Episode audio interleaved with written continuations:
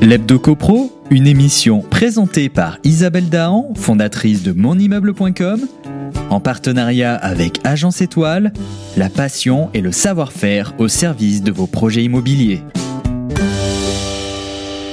Un grand bonjour à vous tous qui nous suivez pour en savoir plus sur l'actualité de la copropriété.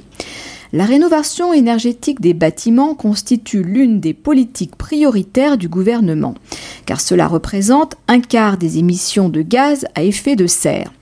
Mais s'il faut préserver notre planète, il n'en reste pas moins qu'un petit coup de pouce pour renforcer le confort et le pouvoir d'achat des Français ne fait pas de mal.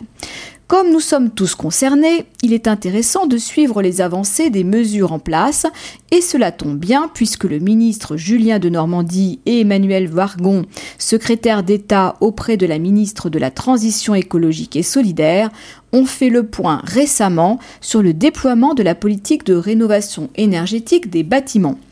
Les voyants sont au vert. Pour faire un tour d'horizon rapide, les ménages bénéficient d'un meilleur accompagnement, les dispositifs d'aide ont été modernisés et renforcés et le crédit d'impôt transition énergétique sera transformé en une prime, ma prime rénove, dès le 1er janvier 2020.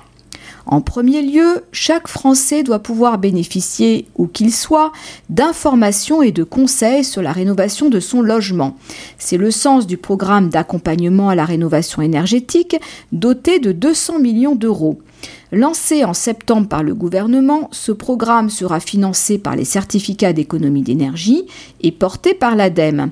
Notons que plus d'une vingtaine de programmes sont déjà financés par les CEE e pour soutenir la formation, l'information et l'innovation dans ce secteur. Le déploiement de ce programme sur tout le territoire repose sur une implication forte des collectivités territoriales volontaires à l'échelle de chacune des régions. Les premières conventions seront signées avec des collectivités locales d'ici la fin de l'année. Par ailleurs, le programme Habiter mieux sérénité de l'Agence nationale de l'habitat sera parallèlement renforcé et revalorisé dès l'année 2020 pour financer des rénovations d'ensemble en, en accompagnant plusieurs milliers de ménages modestes chaque année. À noter qu'en 2019, l'ANA a déjà aidé à la rénovation de 84 000 logements. De plus, le succès des opérations coup de pouce a permis de financer le remplacement de près de 200 000 chauffages.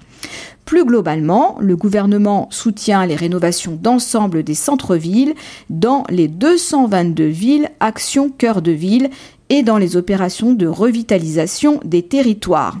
L'objectif est d'atteindre 500 opérations en 2020. Sur ces territoires, le dispositif d'investissement locatif dans l'ancien, dit de, Normandie ancien, permet de remettre sur le marché des logements rénovés dans leurs ensembles.